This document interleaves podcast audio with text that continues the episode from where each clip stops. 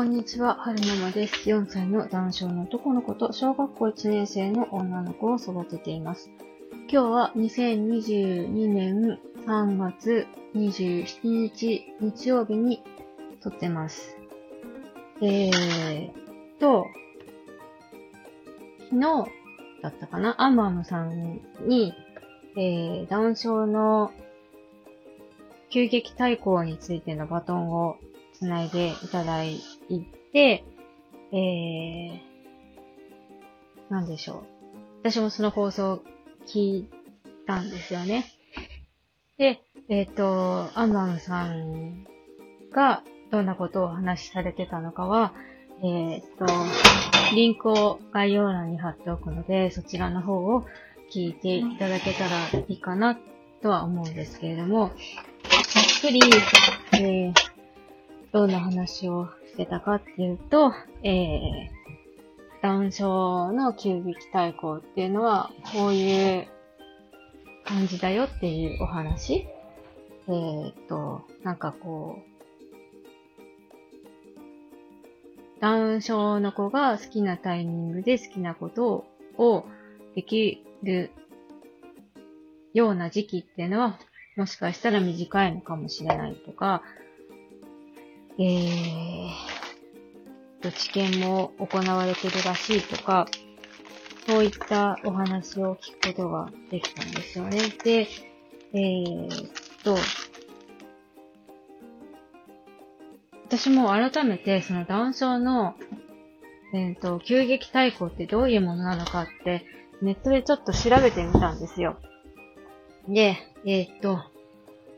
この、私が見たサイトも、えー、概要欄に貼っておこうと思うんですけれども、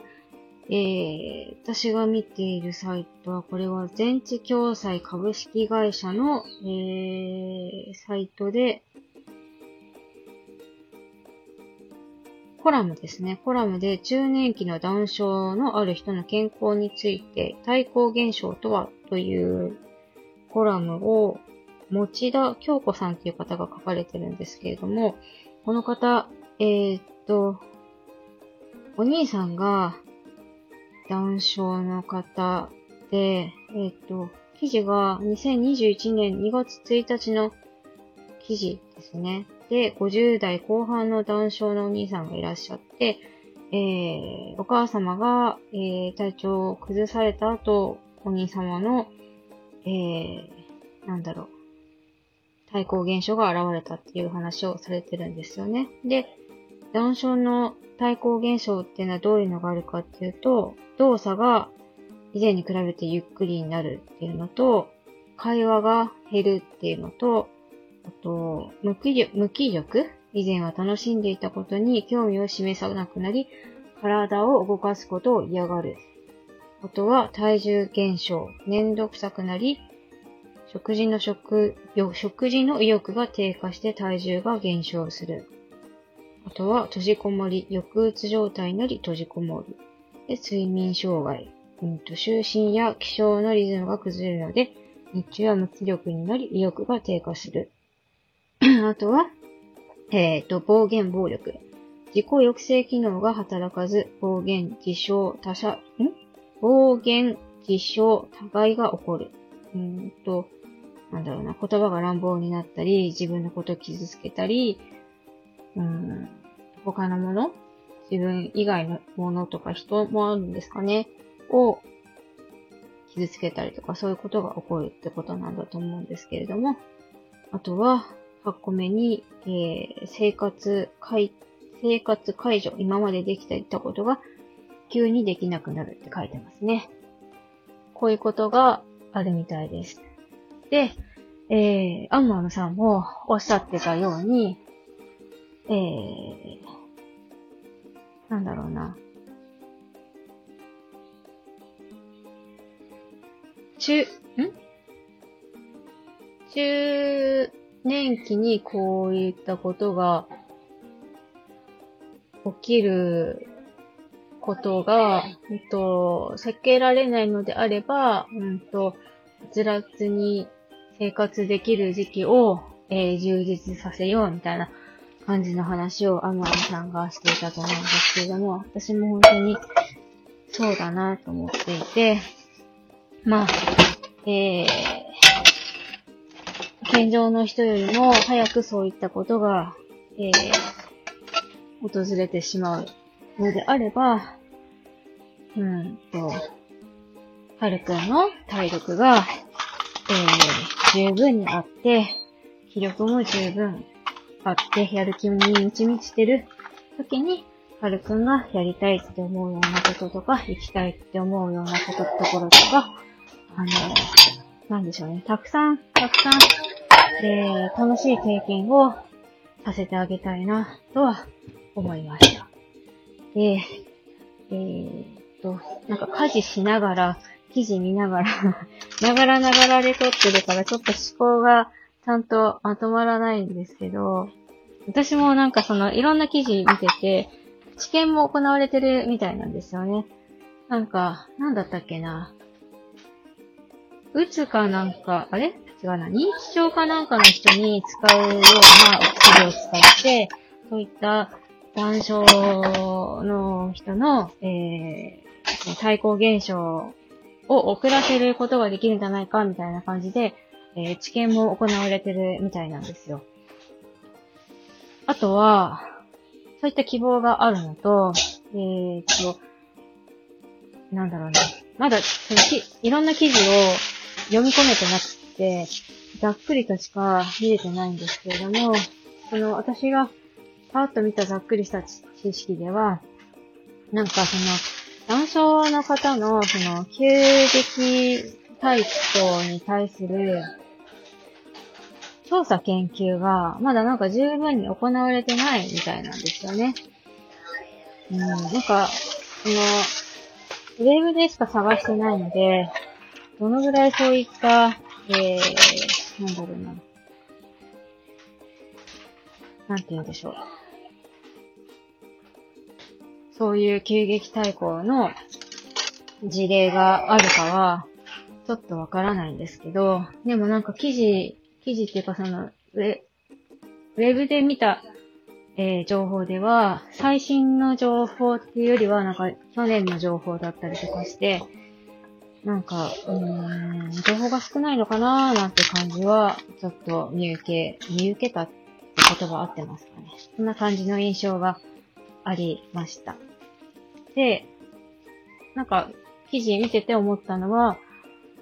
うーんと、事例が少ないけど、ダウン症の子ってやっぱり全国にたくさんいらっしゃるわけだから、うんと、それぞれの家庭の、のなんてなんて言ったらいいんでしょうね。情報集めをまずしないことには、なんともかんとも先に進めないんじゃないのかなと思ったんですよね。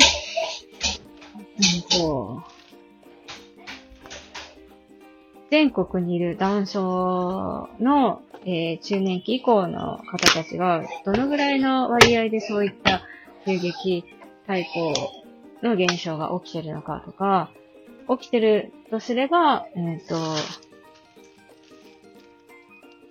さっき挙げた8項目の中で、全部が全部その人に当てはまるわけ。全部は当てはまる人もいれば、うんと、1個2個だけ当てはまるとか、そういう方もいうそうなんですよね。だから、その、なんだろうな。なんて言ったらいいでしょうね。まずその、どのぐらいの人がそういった現象が起きていて、えー、な、なんて言ったらいいんでしょうね。実態調査をする必要があるんじゃないのかなっていうのはちょっと思ったんですよね。全国での調査もそうだし、都道府県単位での調査も必要なんじゃないかなとは思いました。多分、ちゃんと調べれば、そういった研究してるところはあると思うんですけれども、ざーっと見た感じで、ちょっと目に入れなかったので、入ってこなかったので、ちょっと、研究状況、情報を集めていきたいなって思いました。で、えー、っと、なんだろう。なんでしょう。えー、と、まず一つ、一つっていうか希望、希望って言ったらいいのかな。この電子共済株式会社のコラムを書かれたその、なんでしょう、持田京子さんのお話によると、えー、お兄様に、うんと、対抗現象が起きたんだけれども、えー、こういうことをして、なんて言うんでしょうね。解決したよみたいなことが書かれてたんですよ。それが、うーんと、かかりつけのお医者さんから、えー、自己抑制、自己抑制が効かない状態なので、すべての話を肯定的に聞くようにと言われたらしくって、で、お兄さんと毎晩20時にお話タイプを設けることにしたんですって。で、えー、今のリビングのいつもの決まった場所に二人で向かい合って座って、えー、お兄さんの両手に、えー、と、持田京子さんが、えー、と、両手を軽く添えて、今日あったことを話し合ったんですって。で、えー、ずっと毎日続けていくうちに、うーんと、だんだんだんだん言葉が出るようになってきて、えー、なんか、お兄さんが思っていることを話してくれたりとか、なんか、うんと、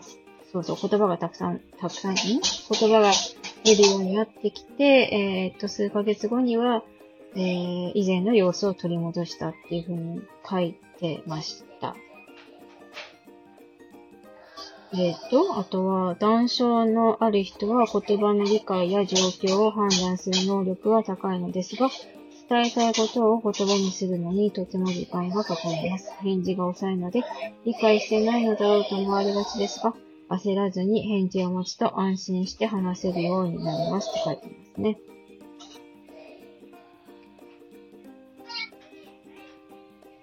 あとは、今のところ、まだ有効な治療法はありませんが、えー、初期段階の症状、初期段階の症状っていうのは、動作が以前に比べてゆっくりになったり、会話が減るっていうことらしいんですけど、この症状に気づいたら問い詰めずに対話をする時間を設けて安心感を持たせるようにすることをお勧めしていますって書いてます。予防策としては、家族以外の人間関係を作る。本人が納得するまで説明する。人に合わせる社会性を身につける。感謝する気持ちや目的を、目的意識を持たせるなどがありますが、これも一つずつゴールを決めて、時間をかけてやっていきましょうって書いてますね。え、っと、アムアムさんの話と、この記事を見て思ったのが、あの、なんでしょうね。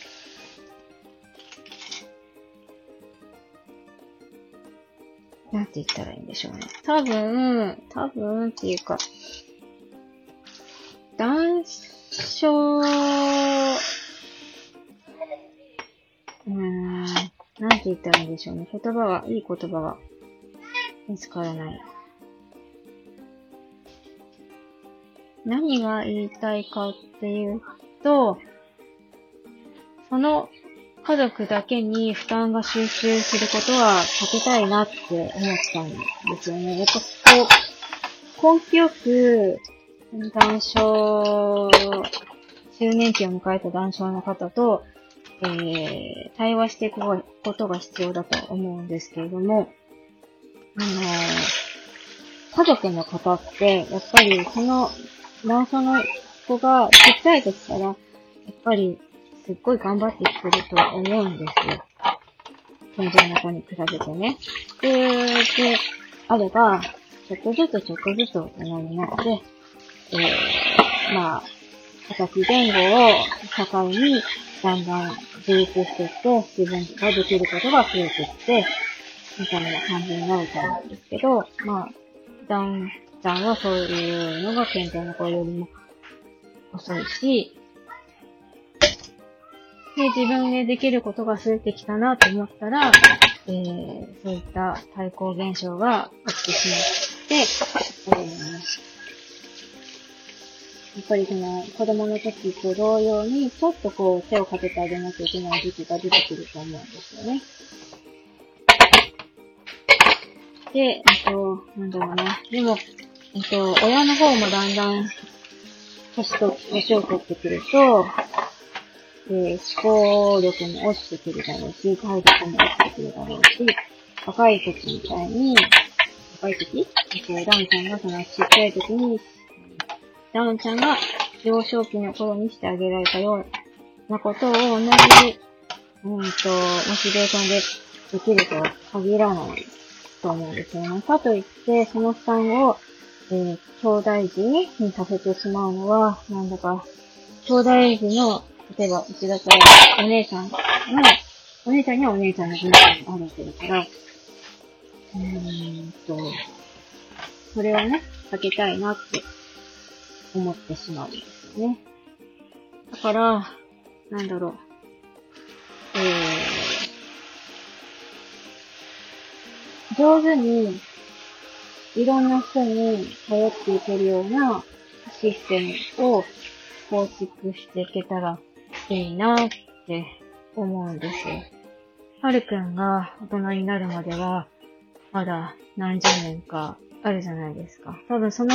何十年間の間に、今やってるような、その急激対抗を遅らせるためのお薬の知見がもっと進んで、もしかしたら、あの、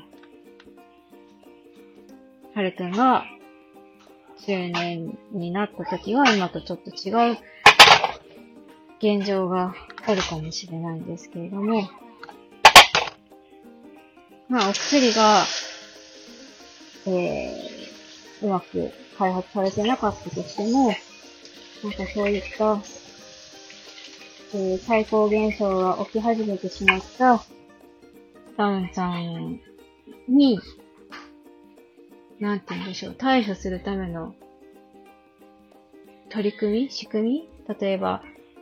こういう風にしたら、なんだろ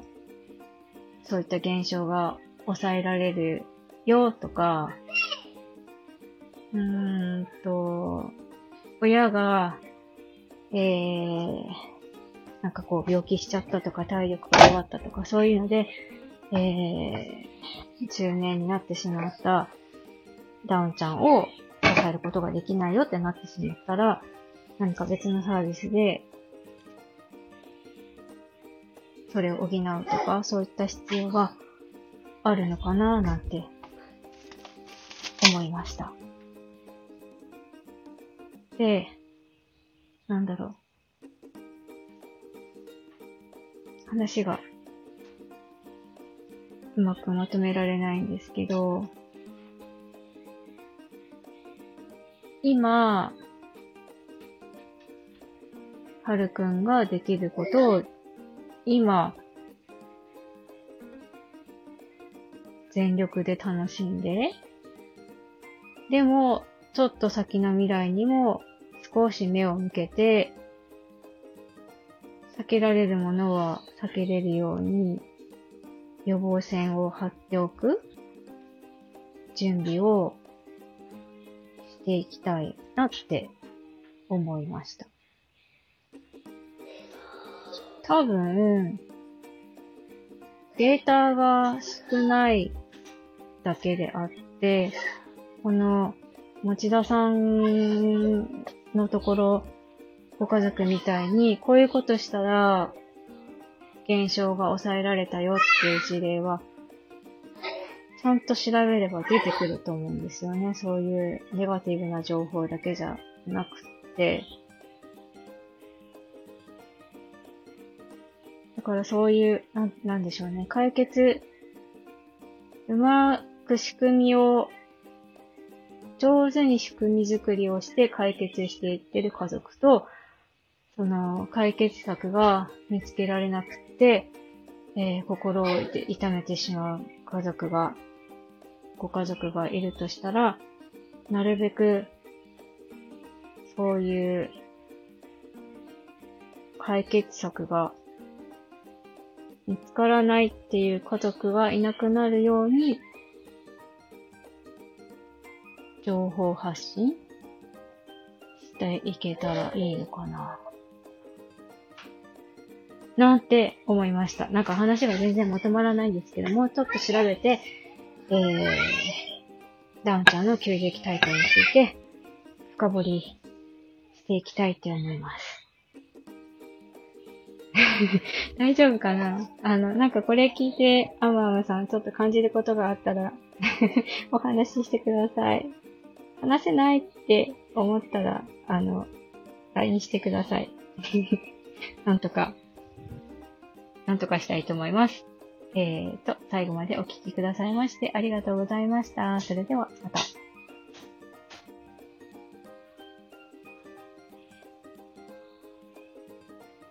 えっ、ー、と、追加で収録を撮ってるんですが、アンマーさんが繋いでくださった、シャープ2のバトンに、えー、ツッチーさんがコメントしてくださったので、えっ、ー、と、読み上げたいなって思います。ツッチーさんは、えーと、2児のママさんで、えー、ご主人と、ご長男さんと、次男さんと、いらっしゃって、で、大阪のどこかで今日もぼちぼちやってます。子育てのこと、夫婦のこと、自分のことなど、2022年の目標は自分を知る、自分と向き合うこと、他人の目がめちゃくちゃ気になる私、他人軸じゃなくて自分軸で生きていきたい、ありのままの自分をギュッと抱きしめたい、そして自分を認めて好きになりたい、そんな私がアウトプットしてゆるーくぼちぼち話します。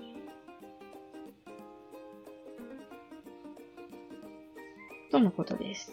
えー、聞いてくださる方へありがとうございます。このラジオは古い方法古い放送から聞くことをお勧めします。と、プロフィール欄に書かれてますね。えっと、えっ、と、恥ずかしながら談笑という名前を知っているけれど、えー、詳しくは知らなかったので、こういう情報はめちゃくちゃありがたいです。談笑の方の時間の進み方は独特なんだなと感じました。今のことを心配してしまい、先のこと、そうね、先のことを心配してしまいがちですが、今を大切にしたいというあの手がかっこいいです。で、コメントいただきましたね。えー、そう、談笑のイメージっていうと、私がはるくんを産む前の私の中の談笑のイメージっていうのが多分世間一般の方の談笑のイメージと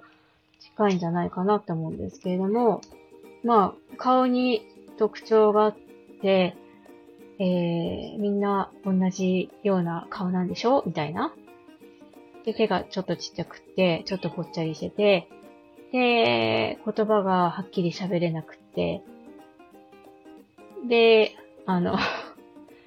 ずっとお世話が必要なんでしょ？みたいなイメージをはるくんを産む前は持ってたんですよね。それで、えっと、はるくんが生まれて、男性に関わるようになって、いろんなダンちゃんを見ましたけれども、やっぱり、その子それぞれ、やっぱり、なんだろう、個性がちゃんとあって、みんな同じ顔ってわけじゃなくて、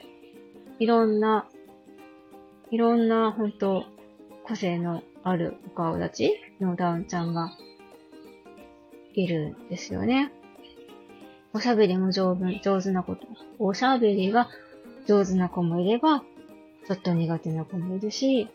えー、すごく知的で大学まで行けちゃうダウンちゃんもいれば、うーん、ちょっと難しく、そういうのはちょっと難しいダウンちゃんもいるし、みたいな。で、えー、っと、私のイメージは、生涯その、親がそういうダウン症の子供を世話していくんだろうなっていうイメージがあったんですけど、そう、必ずしもそういうわけじゃなくって、えー、グループホームに入って、親元から独立して生活してる人もいれば、もう本当に全然、うんと、本当に独立して一人で暮らせてるダウンちゃんもいるらしいんですよ。なので、あの、私としては、やっぱり、えー、はるくんになるべく自立してほしいなって思うので、そういうことができるようにいろいろ手助けしていきたいなって思うのと、やっぱりどうしても自分一人じゃできないこともたくさん出てくると思うので、そういうところは、うんと、上手に頼れるところを探して、私が見つけてあげたり、えー、はるくんが自分で見つけれるんだったら自分で見つけるでもいいし、それが難しいんだったら、やっぱりその周りの私たちが探して手助けしてあげて、はるくんがよりよく、えー、生きていけるようにサポートしてしていけたらいいなって思ってます。えー、と、そうですね。本当あの、幅広い人、男性の方だけじゃなくて、えー、健常の談笑と無縁の方からも本当にいろいろコメントいただきたい、いただきたいなって思ってるんですよ。あの、なんだろう、コメント欄とかでお話が、を深めていけたらいいなって思ってるので、あの、何でも大丈夫です。何でも大丈夫です。些細なことでも構わないので、えー、コメントしてで、そう、コメントしていただけると、すごく嬉しいです。えーと、それではまた。